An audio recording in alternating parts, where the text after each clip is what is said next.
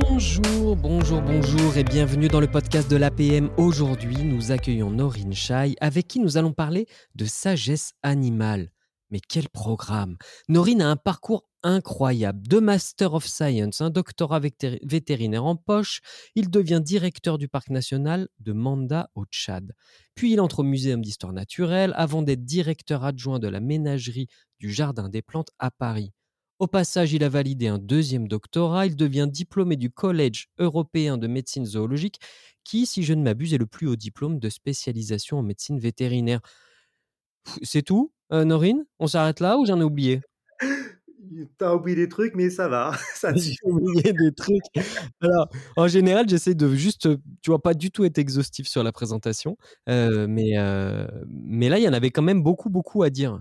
Ouais, et puis à la limite, c'est très très bien comme ça, parce qu'après, tu vas me prendre pour un égalo. Alors, j'ai pas dit, mais je vais quand même le rajouter que certains doivent te connaître par la télévision, parce que tu as été, ou tu es encore dans un show sur, sur France Télé. Oui, en fait, j'ai eu mon émission à mon nom qui s'appelle L'Arche de Norine. Incroyable.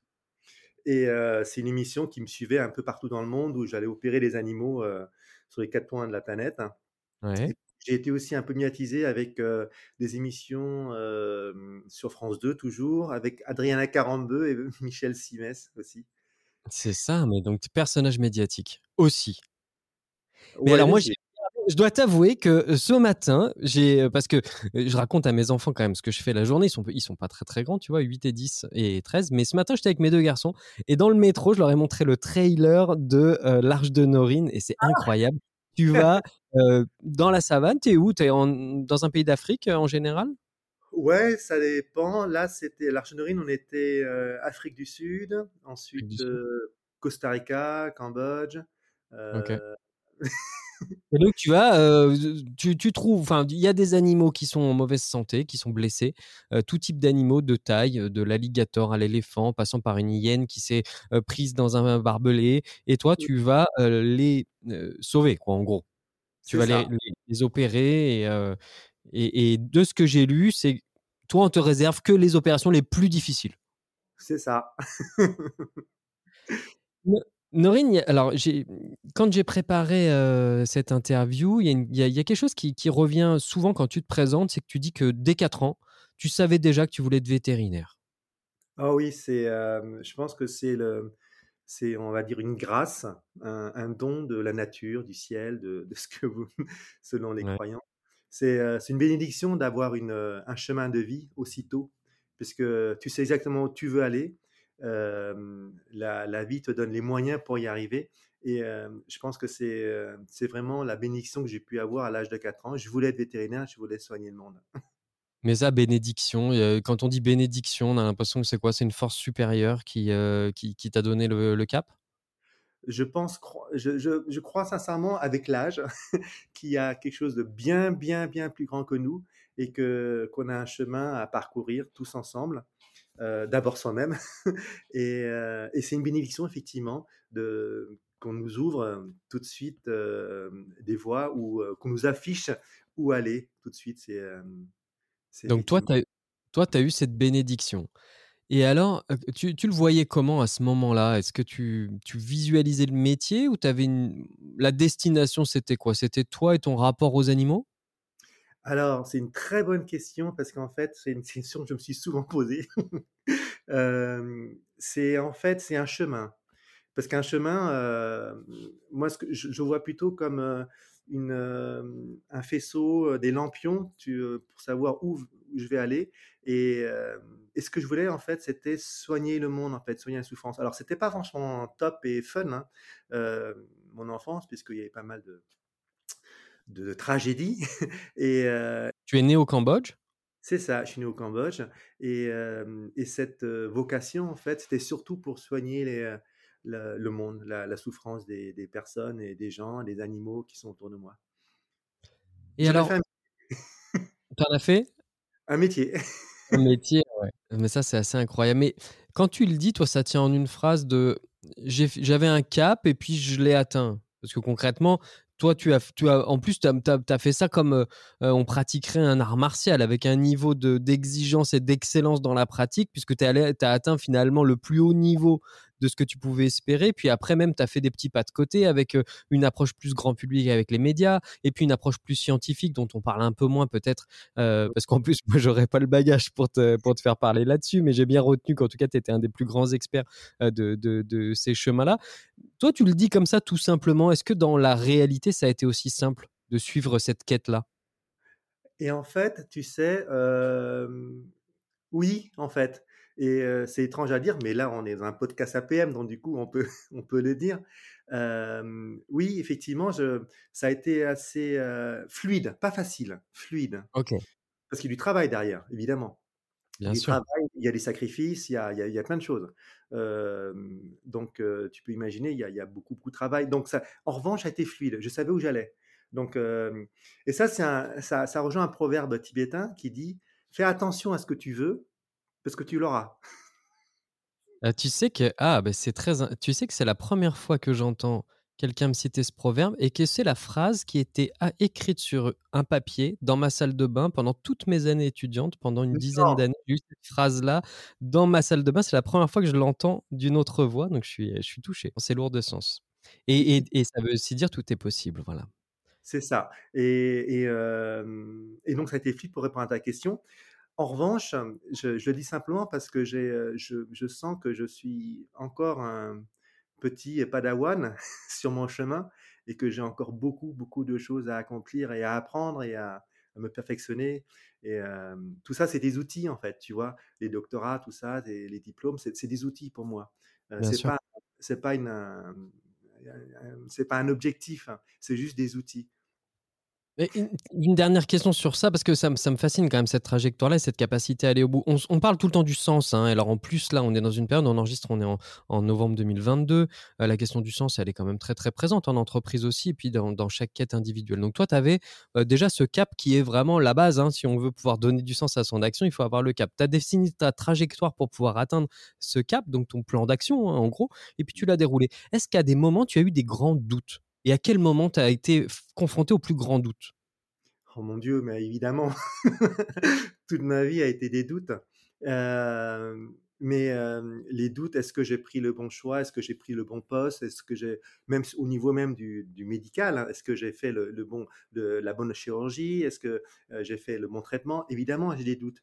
En revanche, le cap est toujours le même diminuer la souffrance. Est-ce que je suis en train de faire du bien pour l'animal ou pour la personne que, j'aide, que je soigne euh, Ou alors est-ce que c'est mon ego que je nourris? Euh, Et à ce moment-là, ça me donne le cap. Euh, est-ce que tu fais cette chirurgie pour ton ego parce que c'est top et tout, personne ne l'a faite? Ou est-ce que tu fais pour soigner vraiment l'animal? Et, souvent, la réponse ne me plaît pas parce que c'est mon ego qui voulait faire cette chirurgie, effectivement. Et ça me remet sur, sur le cap, effectivement. C'est ça ma ligne de, ma ligne, ma, ma, boussole. Et donc le terme de d'ego par rapport à la thématique de la sagesse, est-ce que c'est central? L'ego euh, par rapport à la sagesse est un outil. En fait, euh, on a des outils. L'ego fait partie de, l'outil indispensable. Sans ego, on, ne peut pas vivre. Sans ego, je n'aurais jamais pu avoir la carrière que j'ai eue, évidemment. Mais ça reste un outil. Euh, et Est-ce que c'est humain ou les animaux ont un, ont un ego aussi? Ben, En fait, l'ego est un terme humain. Donc, on va extrapoler quelque chose sur l'animal. L'animal aura une forme d'ego, mmh évidemment. Mais tout ce qu'on tout ce qu'on dit, en fait, on te parle, je te parle à toi, mais on, c'est deux humains qui se parlent. si j'avais un, un, éléphant qui se parlait avec un autre éléphant, il parlerait différemment. Et il se dirait, et dis donc, tu crois que les infrasons, ils ont la même chose chez les humains? Oh, je sais pas, écoute, on est des éléphants, on n'est pas les humains. Donc ça, eh, tiens, allez, si on devait résumer les, les, je sais pas, quelques apprentissages majeurs de la sagesse animale. Tu en as fait un livre, donc là, c'est vrai que je vais mmh. pas pouvoir, enfin, c'est pas très sympa ce que je te demande, parce que évidemment, on est sur un format court, donc on est obligé de courir et d'être ultra résumé. Mais finalement, les quelques basiques et quelques fondements de, de, de, de, ton ouvrage là sur la sagesse animale, qu'est-ce qu'on doit retenir ou savoir? Ou quelle porte on a envie d'ouvrir, tiens, plutôt? Alors, la, porte que j'aimerais qu'on ouvre, c'est que d'abord, nous, cette sagesse, on l'a en nous. Parce que nous sommes des animaux euh, et que notre condition animale euh, nous permet, si on a conscience de notre condition animale, eh bien, ça nous permet de retrouver cette condition justement euh, de, sagesse où pendant des milliers d'années, des millions d'années, nous avons appris à nous adapter à un environnement qui change. Mmh l'animal. Et que nous, en fait, on s'est scindé par rapport à ça. On est parti sur une, sur une voie qui est plus mentale, et c'est normal, puisqu'on a des, on a des capacités d'abstraction qui est phénoménale par rapport aux animaux. Et on est passé là-dessus, et on a, on a oublié notre côté finalement animal, finalement humain. Et c'est ça que j'aimerais à chaque fois, dans, même dans mes expertises, rappeler, c'est qu'on a cette sagesse, cette sérénité qui est naturelle. Et l'idée, en fait, c'est pas de rechercher la sagesse, c'est pas de rechercher comme tous les, tu sais, comme tous les coachings ou tous les, les développements perso, rechercher ailleurs la sérénité, en fait, elle est déjà en nous. L'idée, c'est pas chercher, l'idée, c'est d'enlever tout ce qui nous empêche d'être nous-mêmes. Et qu'est-ce qui nous empêche d'être nous-mêmes alors? Bah déjà nous. c'est nous, le problème c'est nous. Bon, une fois qu'on a compris ça, déjà on a fait un pas. Mais oui, c'est énorme parce qu'en fait, si je te dis par exemple, ça je dis souvent en expertise, est-ce que tu as mal aux dents? Non. Bon, ben, tu ne t'es pas posé la question de savoir est-ce que tu as mal aux dents avant que je te pose la question. Non. Bon, c'est-à-dire qu'en fait, le bien-être de tes dents est naturel. Ouais. C'est-à-dire qu'en fait, si tu extrapoles ça, ton bien-être est naturel. Tu, tu captes ce que je veux dire C'est que ta, sérénité, ta sagesse, ta, ta, ton état en fait de, de plénitude est naturel. Extrapole tes dents par rapport à le reste. Et notre état naturel et tout ce qui nous empêche de cet état naturel, ben, c'est nos, nos, distractions mentales, nos, nos envies, nos, nos, peurs qui, sont, euh, qui, qui n'existent pas.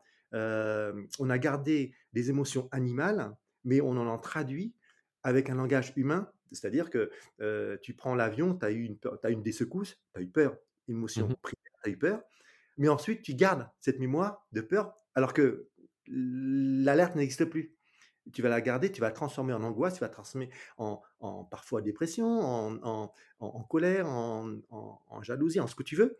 Et en fait, ça, c'est différent chez l'animal. Lui, il garde, euh, il vit son émotion, puis après, ça s'arrête?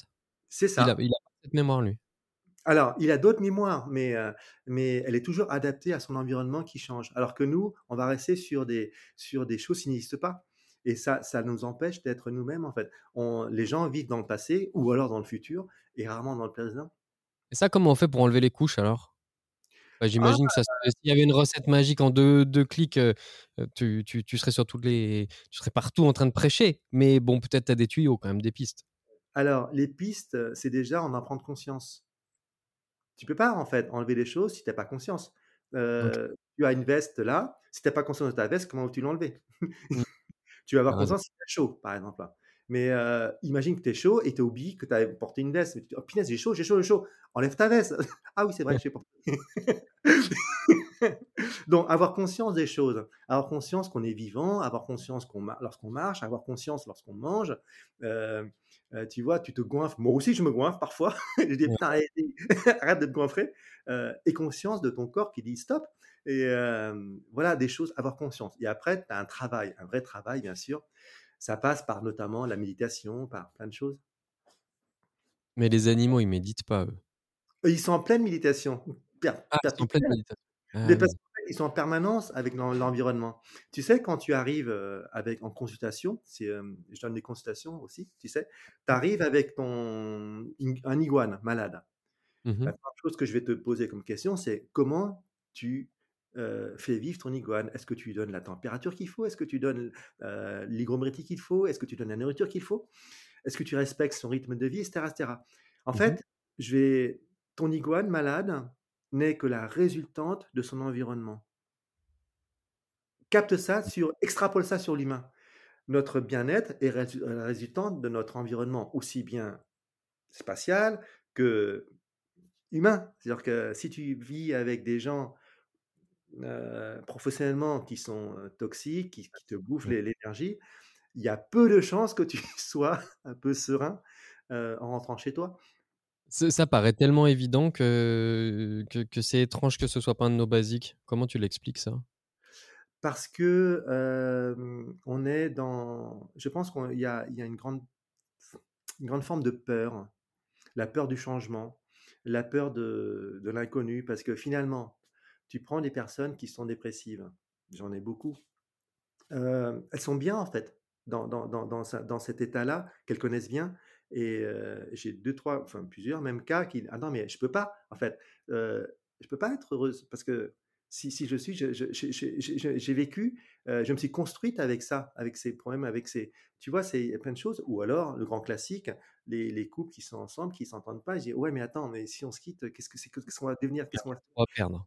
Ouais, ouais, ou alors les boulots, tu vois? Alors, du coup, je peux plus en parler parce que je l'ai vécu. Tout ce que je dis, tu vois, je le, c'est l'expérience quand, quand, je dis euh, que quand on est quand on est justement, on doit être en harmonie avec notre environnement, et si l'environnement ne correspond plus, eh ben on essaie de changer. C'est pour ça que j'ai quitté la ménagerie dans un, j'ai quitté un poste de rêve parce que l'environnement ne correspondait plus à mes exigences aussi bien professionnelles que spirituelles. Et alors l'harmonie, c'est quoi l'harmonie justement dont tu parles Comment, la... comment on la définirait Alors l'harmonie, je pense qu'il est d'abord intérieur. Euh, l'harmonie, c'est, euh, je rappelle souvent qu'on a trois cœurs. Le premier cœur, c'est celui-là, celui qui te donne des, qui te fait vivre tes passions, tes envies, ce, que, ce dont tu as vraiment envie. Euh, l'enfant intérieur qui est en toi, l'enfant intérieur qui voulait avoir une vie d'adulte, qui rêvait de la vie d'adulte, qui pour, pour changer les choses, changer le monde. Enfin, c'est ici, ton premier cœur. Mmh Ensuite, tu as un deuxième cœur qui est ici, c'est la tête. la tête. va te dire, OK, tu veux ça, on va faire tous en sorte que ça marche. Donc, il va te donner la voie, il va te donner des outils, il va te donner la stratégie, la logistique pour arriver à ce que tu aimerais vraiment devenir en tant que petit enfant. Et le troisième cœur, c'est le ventre, c'est le courage. C'est alors, est-ce que tu vas être prêt à, à, te sacrifier pour ça, à te battre pour ça, à, à travailler pour ça? Et à ce moment-là, lorsque tu as les trois cœurs annihilés, pour moi, c'est ça l'harmonie. C'est qu'en fait, ce que tu penses correspond à ce que tu dis et à ce que tu fais. C'est vraiment l'alignement. Et à partir de là, en fait, tout, euh, tout s'éclaire puisque tout, tout, le monde, c'est comme si, en fait, c'était comme dans Matrix, tu vois, comme si tout euh, s'alignait.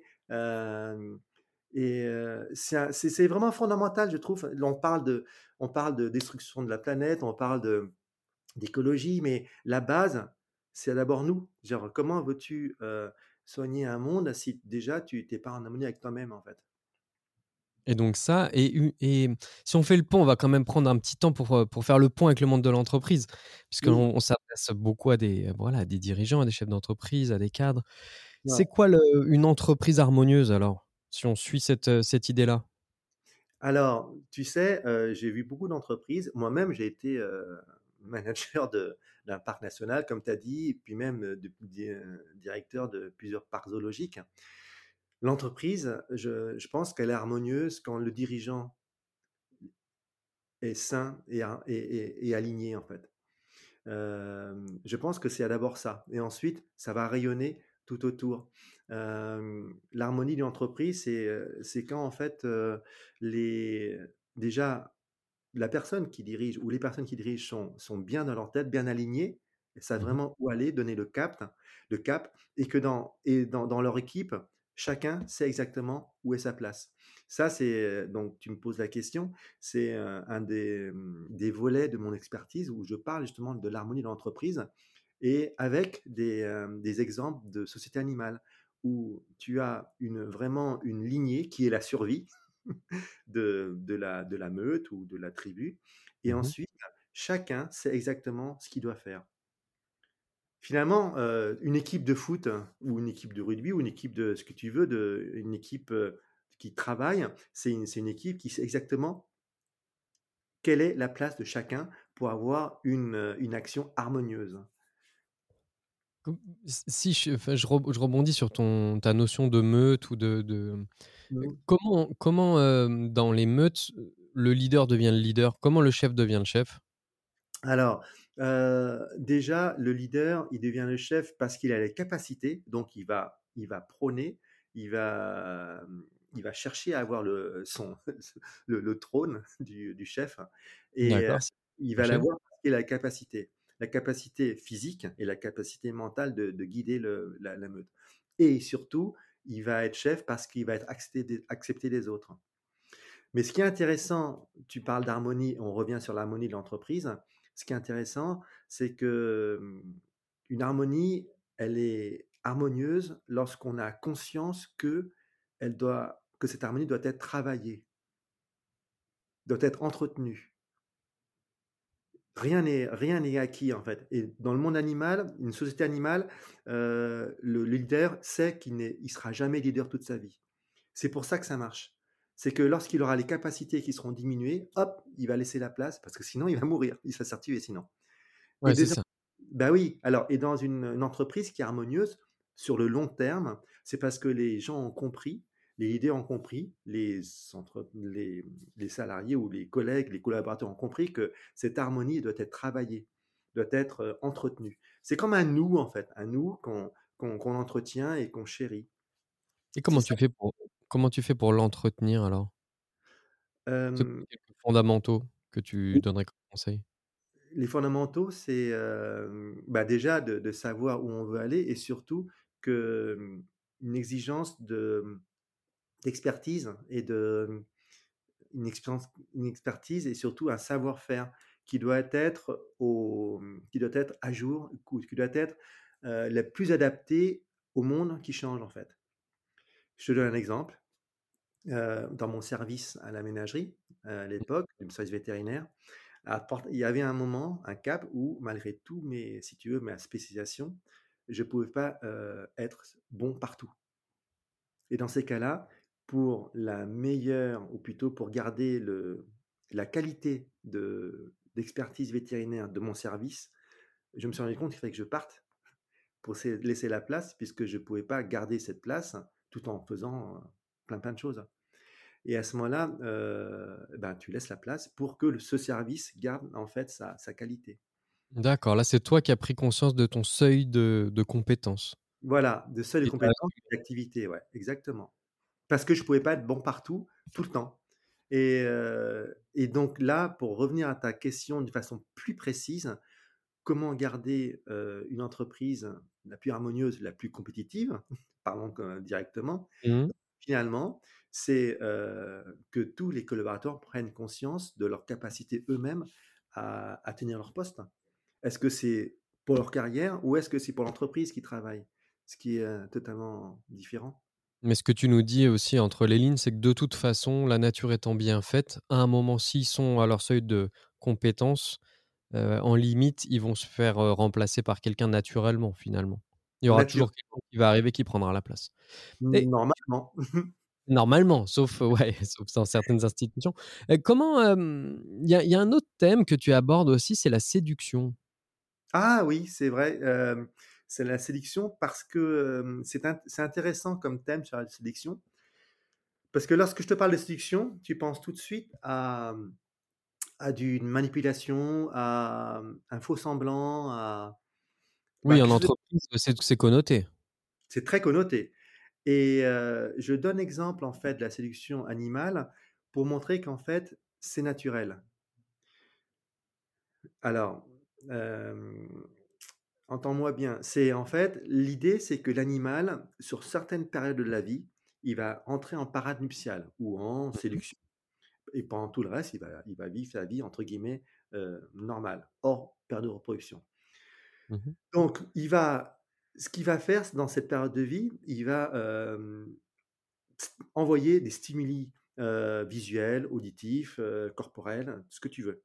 C'est la séduction. Mais à la fin de ma démonstration, ce que je dis, c'est que l'animal, tout ce qu'il a fait, il a fait d'une façon naturelle, authentique.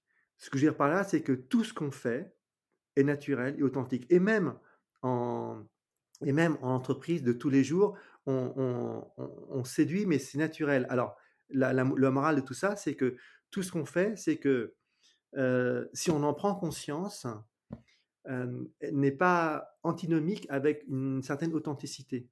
Ce que tu disais, c'est qu'il faut finalement le, développer un pouvoir d'attraction en ayant conscience de, du fait que, bah, oui, c'est pas tout noir ou tout blanc, on peut... mais en respectant le plus d'authenticité possible.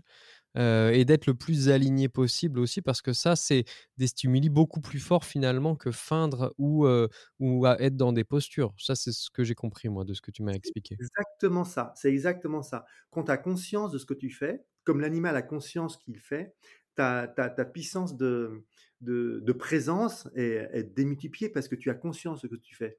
Parce que souvent, certaines personnes n'ont pas conscience qu'elles sont qu'elles séduisent et pire, certaines personnes n'ont pas conscience d'être séduites. Parce que les animaux ont conscience d'être séduits ou de séduire. Ah et je te prends un exemple très simple. Euh, un N plus 1 ou une personne euh, va avoir euh, des rapports, on va dire, très très bien avec ses stagiaires, avec ses collaborateurs, et il va accepter certaines choses. Et puis à un moment, il dit Oh merde, en fait, je me suis fait avoir. Oui. Donc là, je parle. ça me le fait avec mes enfants des fois, ça. C'est-à-dire qu'en fait, elle a conscience de tout le comportement que tu peux avoir avec les autres et avec toi-même. Et si, et si tu as conscience de ça, tu as conscience d'être séduit ou de séduire, et tu as, si tu as conscience, ben, c'est à toi d'accepter ou pas. Tu vois, comme le fait l'animal. Et si tu as conscience, ben, tu seras pas, tu seras jamais en fait déçu ou, ou surpris parce que tu as déjà conscience de la, de, du process en fait, qui est naturel. mais je Ouais, ouais, je comprends, mais je t'ai aussi entendu dire qu'on n'était jamais autant attractif que quand on était soi-même et justement ah, le plus bah possible aligné, sans phare et sans conscience justement qu'on est en train de faire quoi que ce soit. C'est-à-dire dire ce qu'on fait, faire ce qu'on dit, être juste, être fiable. voilà, c'est un peu ces, notions-là aussi que, que, que je t'ai entendu transmettre directement du monde animal au monde managérial. et ça, c'est quand même plutôt enthousiasmant, encourageant, parce que justement, ça veut dire que on peut laisser de côté les, bah, les, parades, les jeux, et essayer de se recentrer sur ce qu'on ressent le plus fort possible. et que normalement, ça, ça permet de rayonner. C'est exactement ça. Et en fait, c'est mmh, quand je parle de fiction, c'est pour montrer que tout est naturel et que à partir, du moment, à partir du moment où tu es aligné, tu as plus besoin de toutes ces parades, en fait. Ah, parce qu'en fait, tu restes naturel. Et quand tu, tu, vois bien les personnes qui sont naturelles, qui sont ancrées, qui sont, qui sont présentes, elles sont, euh, elles n'ont pas besoin de parler euh, pour, euh, pour être entendues ni, ni, ni remarquées, en fait. Elles, ont juste, elles sont juste là et les gens le, le voient, en fait. Il y avait une question aussi que tu abordes, c'est la question de la hiérarchie dans les meutes, dans les troupes ou dans les, groupes d'animaux. Comment ça s'organise la hiérarchie quand on ne peut pas s'expliquer quels sont les codes, quelles sont les règles, qu'on ne peut pas se les transmettre par la parole? Comment, comment ils font les animaux? Alors, euh, c'est pas parce qu'ils parlent pas qu'ils se communiquent pas. Hein. ils n'arrêtent pas de se parler, les animaux, ne serait-ce que par l'odorat, par les postures, par les codes visuels ou auditifs. Donc, euh, bah, ta, question est vaste parce que ça dépend des espèces, ça dépend vraiment beaucoup, beaucoup de, ben de, groupes, euh, ce qu'on appelle des taxons. Tu as par mmh. exemple des hiérarchies très linéaires, donc euh, tu as l'alpha, le bêta, l'oméga jusqu'à jusqu'à le, plus, le plus petit rang. Donc, c'est des hiérarchies très linéaires. On trouve ça chez les hyènes, par exemple. On trouve ça chez beaucoup de sociétés de primates. ensuite, tu as des hiérarchies non linéaires, voire même qui, permutent. On trouve ça sur les oiseaux, où à un moment donné, selon la saison, tu as, on change brusquement de, leader. Après, tu as des hiérarchies qui sont, qui sont malléables, qui sont, qui, sont, qui sont adaptatives, comme des meutes de loups, par exemple, ou lorsque on a, on a vu ça sur, le parc de Yellowstone, ou lorsqu'il y a un, territoire nouveau, et eh ben, le, couple alpha va laisser un autre loup carrément prendre le lead parce qu'il aura le plus d'expérience dessus. Donc il y a plein, mmh. plein de hiérarchies différentes qui existent dans le monde animal. Et tout cela, toujours, toujours en, adaptation avec l'environnement changeant. L'hiérarchie, elle est vraiment adaptative avec le mode de vie de l'animal. Donc, euh, on arrive à, à, répercuter dans nos organisations. Voilà, et ça dépend. Alors, les trois, enfin les trois, oui, les trois paramètres de justement d'une hiérarchie qui marche, c'est bien sûr des codes, des règles, comme on t'a dit, c'est-à-dire qu'il y a toujours des, codes intra spécifiques, sorte de, si tu veux, de règlement intérieur d'une entreprise où chacun les suit. ils sont formalisés, ils doivent être écrits, connus de tous. elles sont connues de tous parce qu'elles sont connues depuis le plus jeune âge puisque les les, les parents apprennent à leurs enfants des codes Ensuite, le deuxième point très important qu'on trouve dans le système animal, c'est que chacun a sa place, chacun sait exactement où il est et chacun voit les bénéfices d'être là où il est. Genre le N-1, le dominé, ben, lui, il a à manger, il a parfois même de l'opportunité de, copuler tout en n'ayant pas les désavantages d'être d'être l'alpha. La responsabilité, le stress stress de guider la, troupe, de, maintenir le territoire, de se battre contre les autres alphas. Donc il n'a pas mmh ça. Il est tout à fait conscient de la chance qu'il a d'être N-1 ou N-2. Et le troisième paramètre qui est hyper important, qu'on oublie souvent, c'est que chaque place est impermanente. Chaque animal sait que sa place, elle est euh, évolutive. Donc, le leader, lui, il sait qu'il ne sera pas chef toute sa vie. Donc, et, ça permet justement de garder une, une, part justement d'efficacité et d'adaptation. Pourquoi le lion mange le premier? Pourquoi la part du lion? Ben Parce qu'en fait, le lion, il a besoin des forces, c'est lui qui va être garant de la, de la sécurité du, groupe. Mais il sait que si s'il est faible, on le voit dans la nature. Tu sais, un lion, j'ai vu ça, j'ai vu ça dans le Kruger, en Afrique du Sud, ou même enfin, dans, dans, dans plein d'autres pays. Dès que le lion est blessé ou anesthésié, tu vois, il, se réveille mal, il se fait taper dessus par les lionnes. Euh, pour, euh, parce que tu n'es plus euh, apte à, nous protéger, donc tu sers à rien. Donc c'est dur, mais c'est ça. Eh ben, on va finir sur ces paroles de lion. Ça y est, déjà un petit moment qu'on papote du monde animal. J'avais encore plein, plein de questions, mais le temps passe trop vite. C'était un moment court. Je serais ravi de te revoir et de, voir l'expertise euh, en entier, ou alors de t'accompagner dans euh, un dans, un, parc zoologique ou, ou, ou même qui sait, dans les vastes plaines, courir après les animaux blessés pour les réparer et les guérir un grand, grand merci pour cet échange. S'il y avait un dernier, une, conclusion que tu voulais, euh, que tu voulais offrir à, notre, à notre audience, quelle, quelle serait-elle? Oula, je dirais essayer d'être nous-mêmes. Ah ben voilà. Question large, réponse efficace. Un grand merci. À très bientôt. Salut.